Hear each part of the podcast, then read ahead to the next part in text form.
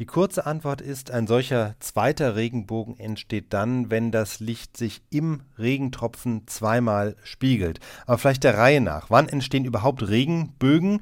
Dann, wenn der Betrachter auf eine Wolkenfront blickt und gleichzeitig die Sonne im Rücken hat. Dann nämlich werden die Sonnenstrahlen in den einzelnen Regentropfen gebrochen und ins Auge des Betrachters reflektiert. Um das zu verstehen, stellen wir uns vor, wir könnten den Weg des Lichtstrahls im Tropfen unter Mikroskop verfolgen. Dann würden wir Folgendes sehen.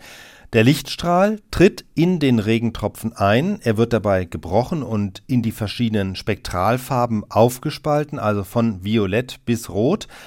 Anschließend fliegen diese farbigen Strahlen dann weiter durch den Tropfen durch bis ans hintere Ende des Tropfens, also an die Rückwand, wenn man so will, werden dort reflektiert also gespiegelt und treten aus dem Tropfen wieder aus und gelangen so in unser Auge.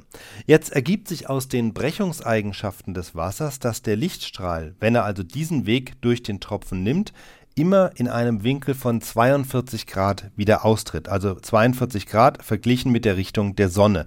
Das bedeutet, der Regenbogen ist die Verbindungslinie aller Tropfen, die mit mir als Betrachter und der Sonne einen Winkel von 42 Grad bilden und diese Linie bildet einen Kreis bzw. einen Halbkreis, einen Bogen. Ein doppelter Regenbogen kommt jetzt dadurch zustande, wenn der Lichtstrahl im Tropfen nicht nur einmal, sondern zweimal gespiegelt wird. Dann tritt er nämlich in einem anderen Winkel aus dem Tropfen wieder aus, in einem 51 Grad Winkel und die Verbindungslinie all dieser Tropfen, in denen sich die Lichtstrahlen zweimal spiegeln, die bilden nun ihrerseits einen eigenen Bogen.